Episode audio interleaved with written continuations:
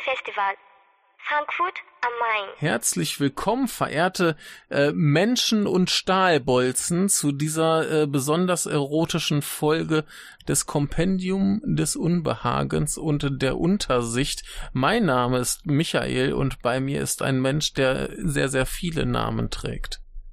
Ja, du nennst mich immer Robert, äh, ich nenne mich selbst und die meisten meiner normalen Freunde nennen mich Johannes. Äh, manchmal ich bin nenne ich nicht mich normal. äh, Michael werde ich auch manchmal genannt oder irgendwelchen äh, anderen Scheiß. Genau. Und wir reden heute wieder über einen Nippon Connection Film. ja. Der Stahlbolzen. Also eigentlich Genau. der Bolzen. Ja, also das ist doch hier dieser dieses Sequel zu Naruto, oder? Okay. Ich dachte jetzt an den Hund. Tja. Aber das, das war doch so, dass eigentlich Boruto, Bolt, das war doch irgendwie so dieser Witz an dieser Namensgebung, oder? Äh, ich, so oder hab kann ich das man falsch ihn, verstanden? so kann, also ich weiß nicht, ob Mhm. das so beabsichtigt, ist, äh, Mhm. be, beabsichtigt ist, aber wenn du ähm, Mhm. Bold als äh, auf Japanisch aussprechen willst, dann wird das Boruto. Ja. Und äh, ich dachte aber an Bold, ein Hund für alle Fälle. Ah. Okay, ja, da können Falls wir auch du drüber reden. Äh, beziehungsweise Ich habe den nie gesehen. du auch nicht. Wir, können- wir, dann, Nein. hier haben wir doch die Folge mit dem Film, äh, den wir beide nicht gesehen haben und äh, Ach so. wir reden trotzdem drüber. Nein, es Oh geht Gott. natürlich um den Bolt von, der war auch 2019, oder? Ja, von Kaizo Hayashi, der äh, schon einiges gemacht hat, aber nichts, was ich groß kenne. Äh, Er hat aber einen Cat's Eye Film gemacht, was ich sehr gut finde. Ach, genau, hier, das war der Heini, von dem habe ich eben auch schon einige, also das ist jetzt tatsächlich der erste, den ich von ihm gesehen habe, aber ich hatte eben schon einige von seinen anderen Filmen auch auf der Liste. Ähm, weil die, also Ja. das, das ja, sind ja keine eben so wirklich bekannten äh, japanischen Filme, die der gemacht hat, aber halt Mhm. die du halt schon findest, wenn du ähm, halt wie ich oder äh, eben du auch äh, halt eben in entsprechenden Werken oder über Letterboxd-Listen rumklicken bei verschiedenen Schauspielern. Ja, man hat Ähm, mal Titel gucken. gehört, man hat mal Poster gesehen, aber ich glaube, gesehen habe ich von seinen Filmen noch nichts. Wo ich aber einiges gesehen habe, ist von dem Hauptdarsteller Masatoshi Nagase, Mhm. den man zum Beispiel kennt aus Patterson oder Mystery Train oder vielleicht auch Suicide Club oder Pistol Opera oder Electric Ah. Dragon 80.000 Vault oder Sakura. Jetzt habe ich schon Ohr gesagt. Ach du Scheiße. äh, ja, auf jeden Fall, der hat schon alles möglich gemacht. Der war auch in Sabu's Happiness drin. Äh, sehr, sehr Mhm. bekannter Typ. Das Gesicht ist auch so eins, das siehst und du weißt, das, okay, den hab ich schon mal gesehen. Mhm. Es ist jetzt auch keiner von den Namen, wo ich sofort denke, ah, der geil. Aber wirklich, ich sehe das Gesicht und denke, ah, ja. Genau. Äh, Nippon Connection technisch war er vor äh, nicht allzu langer Zeit in We Are Little Zombies zu sehen, den ich nicht gesehen habe und ich auch nicht weiß, ob der mir gefallen wird. Aber manche Leute mochten ihn. Ja, ich weiß noch, dass ich ihn eigentlich äh, gut fand. Keine Ahnung, ob das heute anders aussehen würde. Kann ja sein. Ich weiß es nicht. Ähm, genau, aber ich kann vielleicht gerade noch mal sagen zu äh, Hayashi, also auf jeden Fall hier der, äh, zumindest mit den meisten Letterbox-Views, was nicht viele sind, gerade mal 355, ist The Most Terrible Time in My Life. Den Ja. habe ich schon länger auf meiner Liste, aber immer noch nicht gesehen. Ja. Und ähm, genau, so geht's mir eben bei allen anderen Filmen von ihm auch. Aber das, Ja, das- äh, habe ich das jetzt Lust, das aus- zu ändern. Das sieht mir aus nach viel, viel äh, Film in den 80ern und 90ern. Der scheint Mhm. zwischendurch nicht so wahnsinnig, na doch, die Unbekannten sind dann die neueren. Aber äh, ich glaube, der hat in den 2000ern noch gar nicht so viel gedreht. Oder vielleicht auch mehr Fernsehen oder so. Das sieht man bei Letterboxd immer nicht. Mhm. Äh, aber er scheint sch- tatsächlich eher aktiv gewesen zu sein in den 80ern und 90ern. Mhm. Ja. Ja. Aber, genau, diesmal haben wir Bold, einen Film über die Ku- Fukushima-Katastrophe und ihre äh, Nachwirkung. Wir haben ja nach Fukushima sehr, sehr viele Filme darüber gesehen. Da kamen ja Mhm. etliche, das ging los mit Shion Sono, der spontan seine Filme umgeschrieben hat, dass es äh, noch irgendwie mit reinpasst und dann wir wurden etliche gedreht, mal so mehr am Rande. Die Fukushima-Thematik wurde immer wieder aufgegriffen, besonders in Form von eben Flüchtlingen aus Fukushima und ähm, dieser Film aufgeteilt in drei Episoden befasst sich erstmal Mhm. mit der Katastrophe direkt, dann mit relativ nahen Folgen und dann mit Spätfolgen. Genau. Aber was ich, ähm, wenn du das gerade sagst, du hast ja jetzt eben nur Beispiele genannt, wo es ja eben direkt ähm, um Fukushima geht. Aber ich finde es dann auch interessant, äh, eben mal anzugucken, weil es ja eben einen ziemlich bekannten äh, japanischen Film äh, von ein paar Jahren danach gibt, wo das offensichtlich ein sehr starker Einfluss drauf war. Aber ähm, es wird halt nicht so direkt erwähnt, das ist ja Shin Godzilla.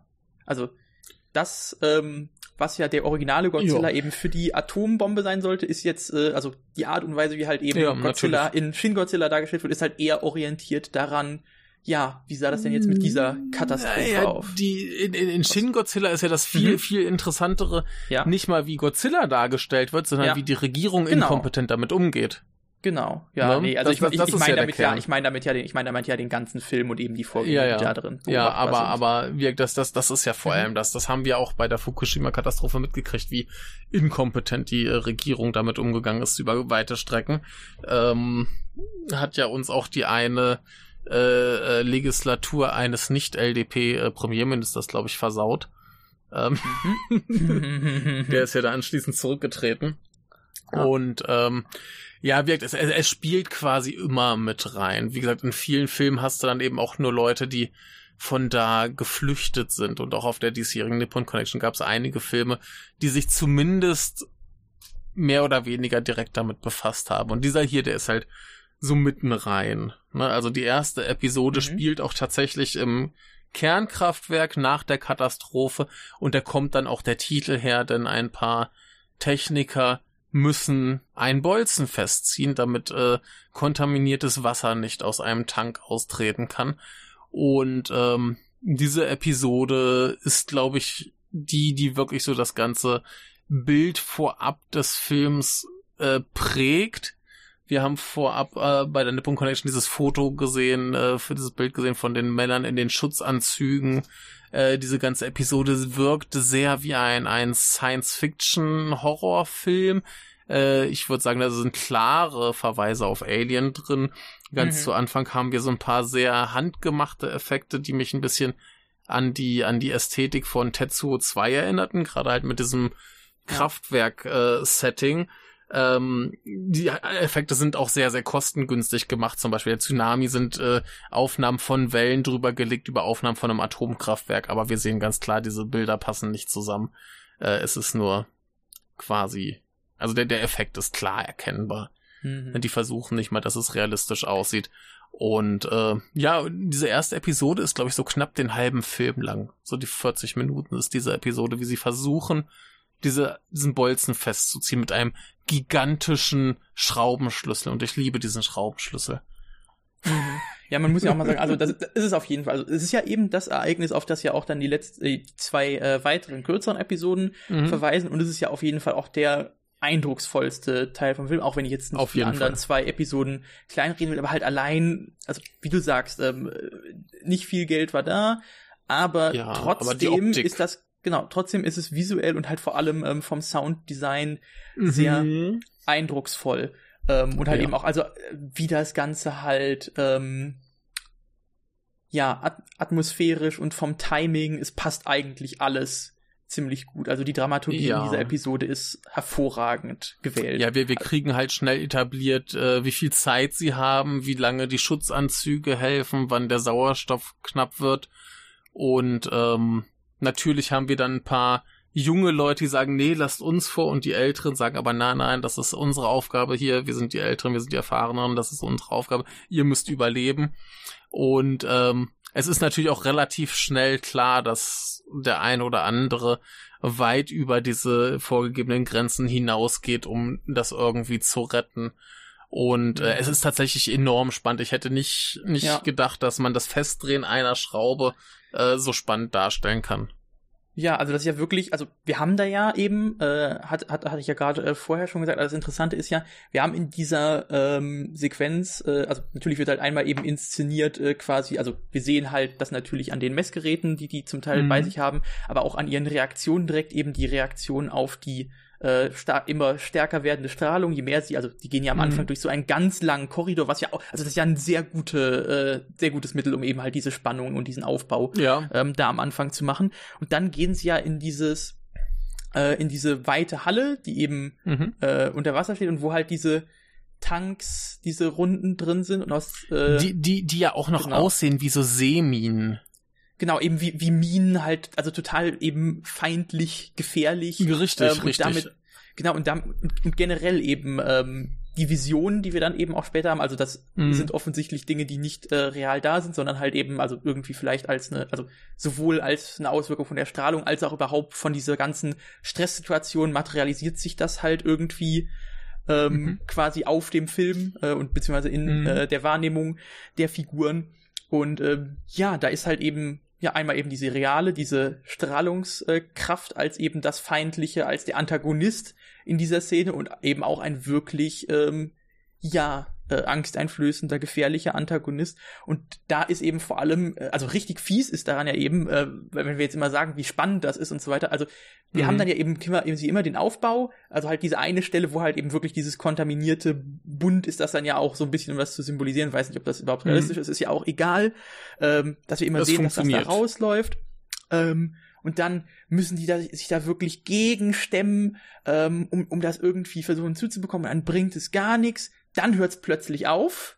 Man mhm. denkt, äh, es ist wieder, und dann fängt es aber wieder noch stärker an. Kommt und, die nächste also Schraube, die, sich lockert. Genau, ja. die nächste Schraube lockert sich. Also das mhm. ist, ähm, das lässt sich jetzt halt, ähm, also klar, man kann darüber reden, aber am besten ist halt, wenn man das dann halt wirklich gesehen hat, äh, um zu verstehen, ja. wie gut das wirklich gemacht ist. Und, und, ähm, und das, das ja. Schlimme ist ja, wir, wir wissen ja, was real passiert ist. Wir wissen ja. ja, dass da Unmengen kontaminiertes Wasser rauskommt. Das heißt, wir wissen, es ist zum Scheitern verurteilt. Egal wie sehr sie, sich anstrengen, egal wie sehr sie sich aufopfern, wir wissen, sie werden scheitern. Ne? Mhm. Wir hoffen trotzdem, dass sie nicht scheitern. So absurd das ist, aber äh, ja. ja. Ist ein sehr grausames Spiel mit dem Zuschauer. Ja, das, das ist ja eben generell äh, immer äh, interessant und eben, also ich finde, da passt eben auch diese Inszenierung äh, in Bezug eben mhm. auf diese ähm, ja, auf diese Unvermeidlichkeit, wenn halt, wenn wir halt eben im Film eben dieses Spiel äh, haben mit mhm. eben historischen Ereignissen und wenn man weiß, was passiert ist und wie, wie äh, verwendet man dann diese Erwartung äh, ja. gegenüber einem Publikum und ich finde eigentlich, das ist hier äh, sehr, sehr gut einfach gemacht worden. Ja, ja, und ich finde auch, ich habe ja vorhin schon angehört, Alien-Referenzen, ne, schon allein wie der Korridor inszeniert ist, diese Schutzanzüge mit den von innen belichteten Helmen, was ja mhm. tatsächlich, glaube ich, eine Erfindung von Alien ist, das ist ja nicht normal. Ah. Das mhm. ist ja nur, damit du im Film die Gesichter der Leute sehen kannst. Ne? Und ja. das ist hier auch sehr eindeutig übernommen.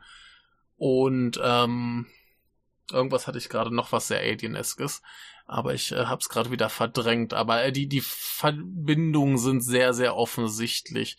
Und das finde ich sehr interessant, dass hier eine reale Katastrophe eben quasi mit den Stilmitteln von einem Sci-Fi-Horrorfilm quasi umgesetzt wird.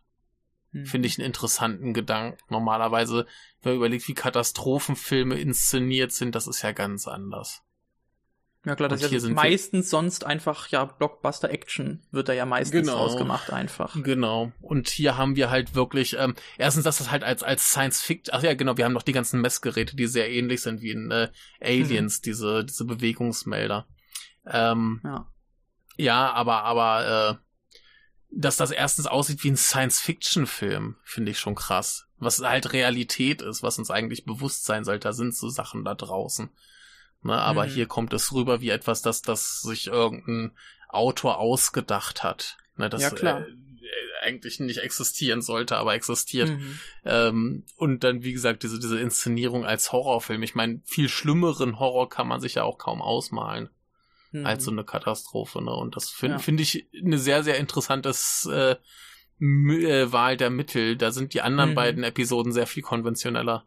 Ja, aber es passt halt eigentlich auch sehr gut darauf, wie eben dann diese Überleitung stattfindet, weil also mhm. äh, hat ja eben auch gerade schon gesagt, also wenn wir mal so das Hauptthema eben dieses gesamten dieses äh, Films ähm, herausstellen wollen, ist das halt ja welche Auswirkungen, also welche traumatischen Auswirkungen hatte diese Katastrophe und das halt äh, exemplarisch an einem der Beteiligten, welche traumatischen Auswirkungen, welche, äh, mhm. hat es ja schon gesagt, äh, kurz, relativ kurzen und welche Spätfolgen ähm, mhm. hat das Ganze. Und das ist ja eben eine, äh, wenn wir, wenn wir jetzt eben wirklich Trauma, Trauma ist ja eine der zentralen äh, Thematiken, die wir in äh, Horrorfilmen eben auch immer wieder ähm, mhm. finden. Ähm, und dann ist das natürlich, ist das natürlich äh, eigentlich perfekt gewählt, um diese Thematik mhm. dann halt auch in den eher normal dramatischen Episoden des Films äh, weiter auszubauen. Ja, die, die haben ja immer noch Horrorelemente. Ja, klar. Ne, aber nicht, nicht so, so, mhm. nicht so, so, so ins Gesicht. Ne? Ja. Und ähm, ich finde es dann ganz interessant, wie sich halt diese Figur entwickelt. Denn mhm. für ihn ist ja letztendlich entscheidend, dass er eben in dieser ersten Episode scheiterte und er von da an quasi sein Leben darauf verwendet, irgendwie die Folgen von Fukushima zu bekämpfen. Und in der zweiten Folge sieht das so aus, dass er eben dorthin geht und mit einem Kollegen zusammen halt die Häuser der Leute, die da irgendwie verstorben sind, also aufräumt. Ja. Und dann putzen sie da, da quasi so ein Haus und er kommt ins Zimmer und hat dann plötzlich so Visionen, sieht Geister und äh, steht halt gleichzeitig in den klebrigen Überresten der Leiche. Genau, und dann wird er, dann wird er beschimpft, ist. dass er das gemacht hat, weil das ist ja, ja, Sauerei und das geht ja nicht. Ja. Ja. Genau. Und das, das ist ja eben auch interessant, ja. ähm, wenn du jetzt eben sagst, ja, das hat er sich jetzt eben zur Aufgabe gemacht und das Interessante, also er macht das ja eben aus genau diesem Grund und er ist eben auch einer der wenigen, der es macht, weil, also das ist ja mhm. ein gefährlicher Job, das ist ja immer noch da verstrahlt, aber das ist ihm halt egal, Richtig. weil es ihm ja wirklich, äh, weil er ja wirklich diesen persönlichen Grund dafür hat. Mhm. Ja, ja ähm, real wurden ja sehr, sehr viele, äh, ich glaube, Obdachlose hingeschart, um da aufzuräumen. Ne? Na, das äh, passt ja, passt ja. ja. Die Obdachlosen, ne? die sind ja nichts wert, die kann man ruhig am Strahlentod sterben lassen, nicht wahr? Den, den, den versprichst du halt ein bisschen Kohle und was zu essen und dann sagst du, hier musst ja, du putzen gehen, ne? Ja. ja. Äh, da sind wir aber zu dicht an der Realität, äh, lass uns lieber im Film bleiben. Ähm, wie gesagt, diese, diese zweite Episode zeichnet sich eben vor allem darauf, ja, dadurch aus, dass er eben dann irgendwann beim Aufräumen diese Vision hat. Also er sieht ja da tatsächlich, glaube ich, eine Leiche liegen und sieht dann noch ein paar andere Sachen. Da haben wir eben wieder mhm. diese Horrorelemente. Wir haben dann auch übergreifend über die ganzen Episoden eben diesen Farbschimmer, mhm. der das alles verbindet. Ja. Immer so ein bisschen das, das übernatürliche Element, was da reinkommt durch die Strahlung. Ja. Ähm, ja, aber äh, in, der, in der zweiten Episode passiert eigentlich sonst nicht viel mehr. Mhm. Ja, also ansonsten, ich finde vielleicht interessant mal zu überlegen, also du hast ja gesagt, er sieht dann da die Leiche, obwohl die da gar nicht mehr da ist, mhm. aber er sieht ja auch quasi ein komplett aufgeräumtes Zimmer. Genau, äh, genau. Und so weiter. Und also, ich würde das vielleicht ganz einfach so beschreiben, also das ist quasi eine Vision vielleicht von einer möglichen Welt, die es hätte geben können, hätte er seine, also die zumindest mhm. die er sich vorstellt, die hätte er seinen Job ja. richtig gemacht. Und dann sieht genau. er aber eben die Leiche, die ihn halt daran erinnert, dass er versagt hat. Genau. So also, ganz, ganz ja. simpel gesprochen. Ja, ich, ich glaube, so, so auf der Ebene bewegt sich das schon. Mhm. Also, ne, er, er kommt ja. hin und sieht, ja, so, so war es früher mal, ohne sein Scheitern. Ne? Was halt auch absurd ist, dass er das äh, für sich als Scheitern sieht, denn äh, da mhm. waren äh, bisschen, bisschen größere Mächte am Werk. Damit meine ich jetzt keinen lieben Gott, sondern tatsächlich Naturkatastrophen. Ja. Ähm, mhm. ja, ein bisschen interessanter ist dann aber die, die letzte Episode, wo er dann quasi in so einer alten Autowerkstatt haust und Kinder stehen schon draußen und sagen, äh, die ist verlassen und da gäbe es irgendwie mehr Jungfrauen und so mhm. Sachen und der hockt da eben drin und versucht irgendwie noch an Aufträge zu kommen, dass er da eben in Fukushima weiterhelfen kann und das heißt immer nur, wir wollen dich gerne arbeiten lassen, aber du bist schon zu verstrahlt, wir dürfen dich nicht. Also mhm. rein von, von, ja. von, von deinen Fähigkeiten her wärst du genau der, den wir brauchen, aber wir dürfen dich nicht mehr reinlassen, weil das eben schon zu gefährlich für dich ist. Und ähm, mhm. eine Frau äh, hat eine kleine Autopanne, sie ist bewusstlos, hat so einen kleinen Unfall vor seiner Haustür. Er holt sie mitsamt dem Auto rein, er repariert das Auto, kümmert sich um sie. Sie unterhalten sich ein bisschen und sie fährt weg. Und sie war ein Geist. Sie war ein Geist, äh, der Geist seiner Frau.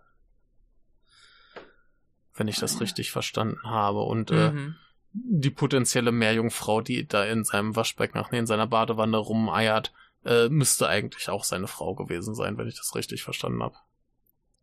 Mhm. Ja, aber hier sind wir auf jeden Fall dann schon in sehr äh, surrealen Gefühlen unterwegs. Er ist offensichtlich äh, ziemlich Am Ende. Naja. Ja. am Ende psychisch äh, geschädigt und da ist jetzt halt die Frage, ob er überhaupt noch existiert oder ob er nicht auch schon ein Geist ist.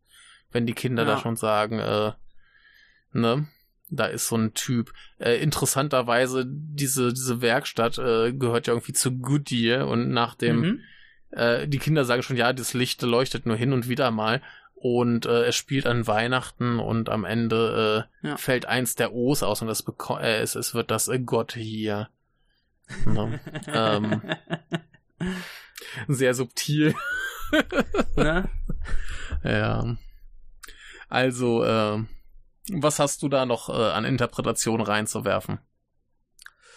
Ja, also eigentlich nichts zusätzliches. Also es ist halt, es ist halt eigentlich auch wieder ein sehr simpler, also der ist ja auch wieder nicht so Mhm. lang gewesen. Also klar, zehn Minuten länger als den wir jetzt zuletzt besprochen haben, den Ongaku. Aber es Ja. ist halt auch, also dadurch, dass halt eben auch am Anfang, ähm, also dadurch, dass wir am Anfang ja diese lange Sequenz haben, die ja vor allem Mhm. stilistisch äh, besticht und jetzt eben auch nicht durch äh, irgendwie eine krasse, komplexe Handlung, sondern halt eben auch dadurch, äh, ja, wie es gemacht ist, eben die Mhm. Spannungsmomente, der Schraubenschlüssel, der immer wieder, äh, der immer wieder den Leuten aus der Hand fällt, der zu schwer ist, der Mhm. ähm, und so weiter und das und das eben äh, der eine oder andere dann sich weigert, äh, obwohl die Strahlungsmenge überschritten ist, äh, äh, halt zurückzukehren. Ähm, also ja, man kann, es ist ja, ist ja Quatsch, das irgendwie äh, nach und nach, also nachzuerzählen, die Hälfte des Ja, Films, halt nee, dieser Spannungsmomente. Nee, nee, das, dann das, haben wir das halt ist klar. nur, ne? Die, die Frage ist nur, ob wir noch äh, interpretatorisch etwas haben. Und äh, Ah. ich, ich muss echt nochmal anmerken, dieser Schraubenschlüssel sieht eigentlich aus wie eine Requisite aus so einer nackten Kanone oder sowas. ich finde den super. Ähm, nee, Mhm. aber im Prinzip sehen wir eben den Verfall dieses Menschen, der da irgendwie äh, die Verantwortung für übernehmen möchte, dass eben diese Katastrophe geschieht ist, obwohl er da eben halt nichts Mhm. hätte tun können. Und äh, ihm, ihm wird offensichtlich nicht geholfen. Andere Leute äh, helfen auch nicht so richtig. Es ist einfach ein deprimierender Anblick. Ja. Ne, bis er dann am Ende eben mehr oder minder komplett äh, durchgedreht und mutmaßlich tot ist. ja. Ja. Ich bin, ich bin gerade am überlegen. Aber also irgendwie kommt da bei nix, bei mir nichts Konsistentes raus. Ich habe überlegt, ob man irgendwie den Bolt, irgendwie die, den losen Bolzen irgendwie eine Übertragung Nee. auf ihn selbst machen könnte. Aber da fällt mir ohne äh, totale Verdrehung nichts ein, wie das irgendwie nee, gehen würde. also, Also, in also Bezug auf seine Verantwortung und so. Aber nee, geht nicht. Ist Quatsch. Nee, also dass das mit dem Bolzen, würde ich sagen, ist einfach nur so dieser, dieser, dieser Kampf mit dem Unvermeidlichen. Ne? Sie versuchen's und versuchen's und das Ding geht immer wieder locker. Hast ja ein fest, kommt der Mhm. andere. Ne? Und es ist einfach ausweg na, eine komplett auswegslose Situation. Und ähm, ja, warum er jetzt den Mhm. Titel äh, quasi gibt, ist offensichtlich für den halben Film ist das das wichtigste Element. Ja. Aber äh, ich glaube, für die eigentliche Geschichte ist der dann Mhm. nicht so relevant. Nee. Also Ja, natürlich, also, ja. ja, nee, bitte. Ja, halt, ja, einfach wie, wie sich halt, also wie sich halt der kleine Bolzen aufbläht zu, äh, ja, der Katastrophe. Ja, ja, wobei das die Katastrophe hing ja. Ja. jetzt auch nicht an dem einen Bolzen, dass das war ja, ein Ja, viel, was viel viel Ja, größeres, ne? Ja klar, aber, es ist ja, es ist ja für ihn äh, ge- der eine gefühlt, Bolzen. genau, ge für für ihn war es gefühlt der eine Bolzen und äh, ja, im Prinzip wie wie der Bolzen sein Leben versaut. Ja. Passiert. Aber ich, ich glaube, der Rest des Films, der wirkt auch durch diese surrealen Elemente sehr viel tiefer und äh, schwieriger, als er eigentlich ist. Ja, ist, ist er halt eigentlich nicht. Also ich, ich hatte Nee. auch, also ich hatte, ich hatte beim ersten Mal, als das eben aufgetaucht ist, hatte ich überlegt, soll da jetzt irgendwie was äh, dahinter stecken, aber nee, es ist halt einfach nur eine, ja, Darstellungsform für eben, äh, ja, dieses Trauma, was äh, Ja, da da ist, diese Schuld, die er dann auch irgendwie ja. verspürt und all das. Ja, deswegen, also ich, ich glaube, wirkt das, das, das wirkt erstmal alles schwieriger, als es ist und äh, alles nur eine Visualisierung seiner Psyche. Ja. Aber es funktioniert gut. Es funktioniert wunderbar. Hat dir der Film gefallen? Hattest du Spaß? Spaß ist vielleicht das falsche Wort, aber ich fand ihn doch ziemlich gut. Ähm, ja, eben aus dem, aus den Gründen, die wir vorhin schon gesagt haben. Vor allem wegen der ersten Episode und äh, Mhm. wie die halt eben in den Rest des Films äh, von der Struktur her integriert war, fand ich das schon sehr beeindruckend und ähm, Mhm. ja, würde ich jetzt vielleicht nicht direkt nochmal schauen wollen. Bei Ongaku, da würde ich den wahrscheinlich, also den würde ich jetzt Ja, direkt nochmal schauen können. Klar. Ähm, aber genau, also ja, aber ich würde den auf jeden Fall schon auch empfehlen, wenn jetzt das, was wir gesagt haben, für wen äh, interessant klingt. Es war auf jeden Fall einer der interessante, also stilistisch interessanteren Filme auf der diesjährigen Nippon Connection. Ja, auf jeden Fall. Und äh, das macht ihn schon relativ sehenswert. Ich fand auch die erste Episode deutlich stärker als die anderen beiden. Mhm. Ne, aber deswegen sind die anderen beiden nicht schlecht. Das ist total in Ordnung, was da geschieht. Aber ähm, ja, ich fand es auch einen, einen relativ interessanten Umgang mit der Katastrophe, wie das mal anders darzustellen ist, Mhm. als so die, die üblichen Verdächtigen. Also wirklich das, das prominenteste Ding sind ja irgendwie diese Fukushima-Flüchtlinge, die irgendwo in Filmen auftauchen. So am, am Rande. Ne, wo man dann klar verorten kann, ah, das ist ein Film von nach 2011. Es gibt Fukushima-Flüchtlinge. Aber ähm, ja, da gab's ja jetzt auch auf der Nippon Connection einen, der sich ganz explizit komplett damit befasst hat. Der war auch sehr hübsch. Ähm, wie hieß er denn? Äh, Voices in the Wind. War Ach, das. natürlich, den hatte ich ja auch gesehen. Ich hatte nur gerade vergessen. Stimmt, das war ja Gott. So, ähm, ja, nee, aber der war So- auch sehr gut, äh, muss ich sagen. Der ist, der ist halt eben, ja, ein, ausfü ein ausführliches Drama darüber einfach. Richtig, Äh, richtig. und benutzt, halt, benutzt halt ähm, andere Mittel, um das äh, auszudrücken, Äh, dieses richtig. Trauma. Genau. aber im, in dem Kontext eigentlich auch äh, sehr hübsch anzusehen. Äh, der deutlich zugänglichere Film ist ja auch mehr ein äh, Road-Movie. Aber insofern kann man halt ganz gut die beiden vergleichen in Sachen, wie kann man eigentlich dieses äh, Post-Fukushima-Trauma verarbeiten. Ja. Und, äh, ja. ja, Bolt zeigt, wie es nicht geht, äh, würde ich mal so sagen. Und ich finde Ja, eigentlich, ähm, wenn, wenn ja. wir jetzt direkt diesen Vergleich, gut, dass du das angebracht Ja. hast, also da finde ich eigentlich dann den äh, Voice in the Wind, auch wenn ich jetzt nicht, äh, ich glaube, den hatte ich nicht gesagt, dass ich unbedingt über den reden will, weiß ich nicht, vielleicht mache ich Nee, doch. ich, ich wusste Äh, gar nicht, dass du den gesehen hast. Ich habe ich hab den gesehen. Äh, ja, hatte ich auch, Mhm. dann habe ich ihn nicht geschrieben, dann habe ich nicht geschrieben, aber ja. ähm, also es ist halt, der zeigt ja dann eben wirklich, wie äh, eben die Protagonistin, die ja ihre Familie dort äh, verloren hat in weiten Mhm. Teilen, ähm, halt Trost äh, anhand äh, durch die Hilfe von anderen Leuten findet, denen es irgendwie ähnlich Genau. geht oder die sie lange nicht gesehen hat. Mhm. Ähm, und äh, ja, der ist halt, also, der ist ja auch ziemlich lang, zwei Stunden 19. Ähm, und äh, ja, geht halt von Ort zu Ort. Du hast ja gemeint, Road, Road Movie. Movie. Und ähm, ja, also so als Kontraprogramm äh, dazu würde ich den auf jeden Fall auch sehr empfehlen. ja, es ist, glaube ich, ein gutes äh, Duo. Hm. Sehr ähnliche Thematik, sehr anders mit umgegangen. ja, Äh, und dieser hier ist äh, deutlich aufbauender als Bold. ja. Mir fällt gerade ein, ja genau. Ja. Und bei dem Voices in the Wind kann es auch durchaus sein, dass man den leichter äh, zugänglich äh, nochmal wird sehen können. Bei dem Bold weiß ich es gerade gar nicht. Ja. Bold wird wahrscheinlich schwierig sein. Ja. Voices in the Wind könnte ich mir gut vorstellen, dass der zumindest Ja. irgendwo mal auf einem Streamingdienst auftaucht oder so. Genau, eben. Ne, gerade durch die Thematik.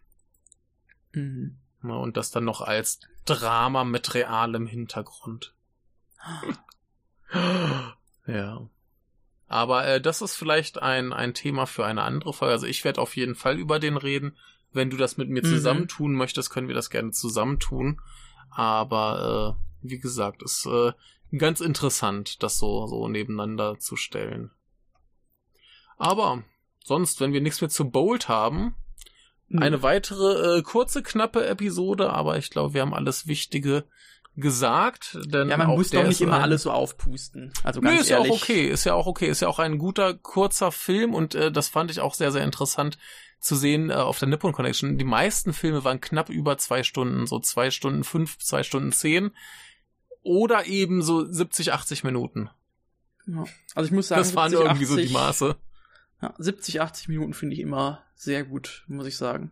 Ist halt deutlich konsumierbar. Ja. Und gra- gerade für so ein bisschen ähm, sagen wir mal, stilistisch andere Filme, wie jetzt Bold oder eben auch, wie wir schon besprachen, der Ongaku, bietet Mhm. sich das, glaube ich, an, die einfach ein bisschen kürzer zu halten.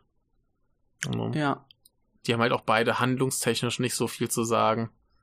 Und da Mhm. ist das schon gut. Ein anderer war ja auch hier der Extraneous Matter, was ja auch Mhm. eher so eine Sammlung von Kurzfilmen war. Irgendwie 61 Minuten, ganz schlank.